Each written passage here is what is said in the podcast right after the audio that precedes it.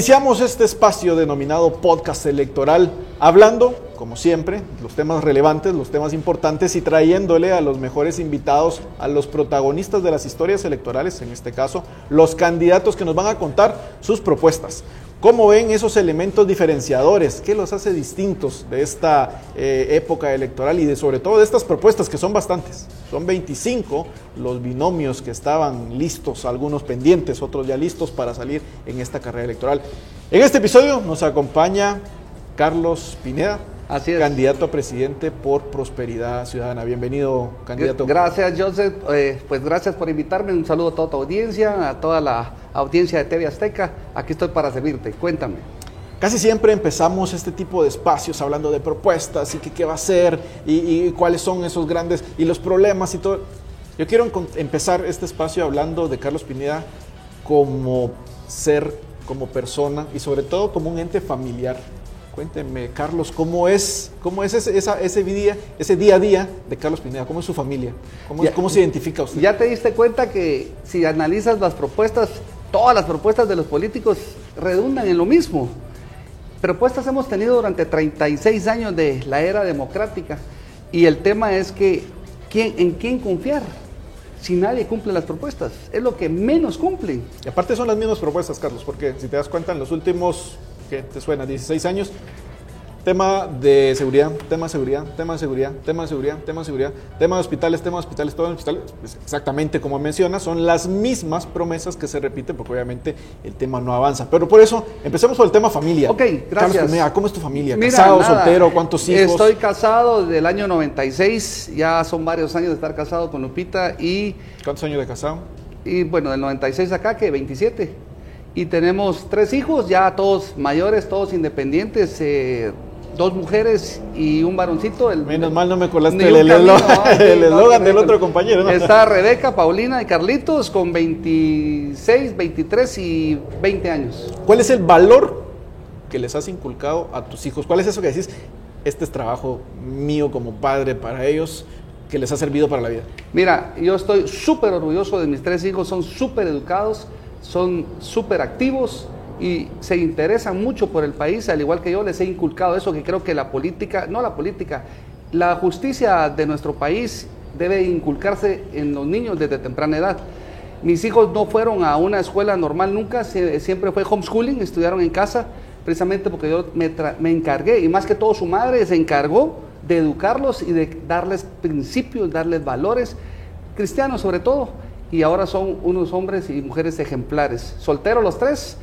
Eh, al principio me criticaba mucho mi hermana, me acuerdo, porque ella pues eh, estuvo en contra de la educación en casa hasta que ahora tiene su colegio y, y de esa educación en casa. Es, es un tema complicado, es un tema que no, no se habla mucho acá en Guatemala, en otros países sí, pero el tema de, de la escuela desde casa sí es un tema, imagino los, los problemas que, que tuviste en temas familiares precisamente por la crítica. Fíjate que ahora mi hermana me felicita porque con todos los primos ahí, mis hijos con un comportamiento ejemplar.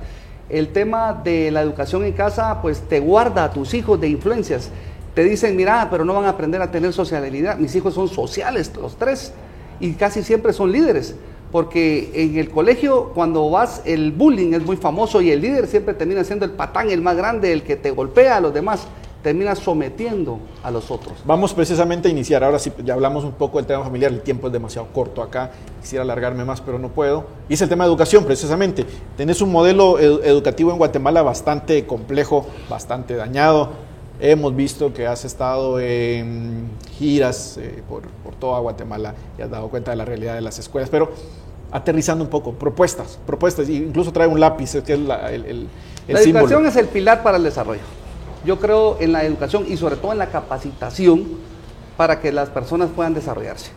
El tema es que en Guatemala tenemos una educa- educación precaria y es debido a, los, a la mala administración de los recursos del Estado, de la hacienda pública.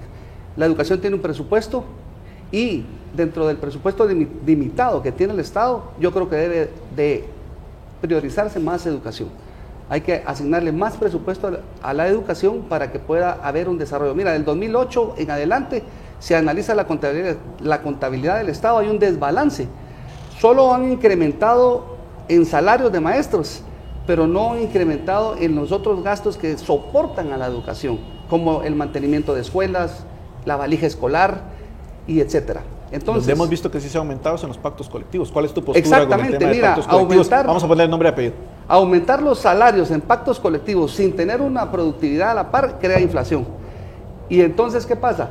Tenemos que involucrarnos y hacer algo, hacer algo eh, estratégico para invertir en educación. Yo creo, mira, yo siempre he dicho que cuál es la función de un ministro de educación que no alcanza a ver las 26 mil escuelas que hay. Yo creo en la descentralización en la educación.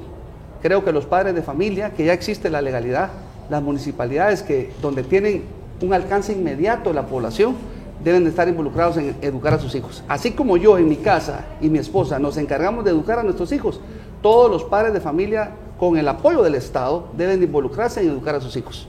Bien, vamos rapidito con el siguiente tema y es el tema súper, súper, súper relevante para sobre todo el tema de desarrollo, el tema de infraestructura. ¿Cuáles son esas propuestas fundamentales para mejorar la infraestructura del país? Estamos desarrollando o desarrollamos ya una estrategia global del presupuesto. El tema de la, de la corrupción es lo que nos tiene con infraestructura muy precaria, abandono en las carreteras. Regularmente la, inversión en carreteras de los CODEDES son la caja chica de los diputados. Si no acabamos con la corrupción en la inversión en la obra pública, estamos hoy con el raspa gana.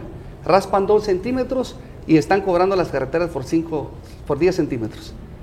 Están exagerando en la, en la coima, se dice, o en la mordida que le dan al alcalde, al diputado y al gobernador para hacer las obras. Entonces, un gobierno de transparencia, con inversión en infraestructura bien dirigida y bien eficaz, creo que podemos, pero exageradamente, componer nuestro país en tema de carreteras. Es importantísimo para el desarrollo económico hacer carreteras viables y yo precisamente eso me encanta a mí porque yo sí tengo un interés particular por tener buenas carreteras, ya que yo me dedico al transporte. Y estoy harto de que cada vez que pagamos y gastamos tanto en repuestos, mi carro, cuántas veces la llanta no se me ha ido en un hoyo, tú estamos Estamos acabados en el tema de carreteras. Todos conocemos muy bien. Entonces, para acabar con la corrupción, y así claro te lo voy a decir, para acabar con la corrupción en la inversión en infraestructura de carreteras, simplemente tenemos dos, dos temas. Quitamos los imprevistos, que es el 40% del costo de la obra. O sea, roban legalmente. ¿Sí? Y el otro es quitar los adelantos de obra. Porque muchas obras hay detenidas en Guatemala, háblese de Obederech. Se robaron el anticipo. ¿Y qué pasa? las obras quedan paradas, judicialmente expuestas y ya no podemos invertir en, realizarlas. Bien, vamos con la última parte de la entrevista y son esos temas complicados, temas que la gente quiere escuchar y es acerca de esas posturas en los temas relevantes. Empezamos por el primero. ¿Cuál es la postura del candidato Carlos Pineda con un tema de muerte, pena de muerte? Ok, la pena de muerte funciona o no funciona. Analizando la pena de muerte, porque a mí me encantaría matar a los delincuentes y al que no sirve, árbol que no da fruto, cortarlo. Pero ¿qué pasa? ¿En manos de quién vas a dejar esa herramienta? ¿De un sistema judicial corrupto? Van a usar esa herramienta no para matar a los malos, sino que para matar a los buenos. No sé si me explico. ¿La pena de muerte funciona o no funciona? ¿Ha funcionado o no ha funcionado?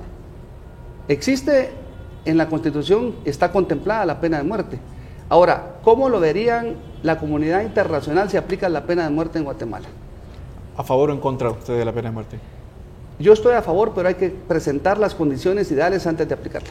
Bien, vamos con otro tema muy complejo también, el tema cultural conservador de nuestra, nuestra, Guatemala bella, el tema del aborto. Eh, bueno, en las leyes está contemplado y se permite el aborto siempre y cuando peligre la vida de la madre en el parto. Esa es la única manera, la única forma de aborto que está contemplada en Guatemala. Luego la constitución es clara en decir que la vida se respeta desde la, de la concepción. Yo estoy en contra del aborto, del aborto a, a decisión libre. Y la última es el tema del endurecimiento del combate al tema de la seguridad. Muchos de los candidatos que hemos visto hasta ahora han hablado mucho acerca del modelo Bukele o de lo que se está haciendo en El, en el Salvador con el tema de las mares. ¿Cuál es tu postura y cómo ves el, este modelo que se ha popularizado, por ponerlo de alguna forma, eh, del combate contra las maras. El combate contra, no solo las maras, contra el terrorismo debe ser de frente. Yo siempre he dicho que tú no te puedes, no te puedes doblegar ante una fuerza tan grande como la delincuencia. Hay que entrarle con todo, tomar las cárceles, limpiar las cárceles y hay que ampliar para poder separar los delitos, porque hay presos ahí que no deben de estar mezclados con los de alta peligrosidad. Si nosotros podemos hacer un sistema reformatorio que funcione sin corrupción, porque seguimos en la corrupción, al final las legalidades ya están establecidas en, Guatemala y sí se pueden hacer. Lo que hay que hacer es actuar, ejecutar, y es lo que nadie hace porque se acomodan, son gente que llegan al poder y no trabajan, nunca han trabajado en su vida, solo están acostumbrados a, vivir de la política y a ver cómo se financian para otros cuatro años.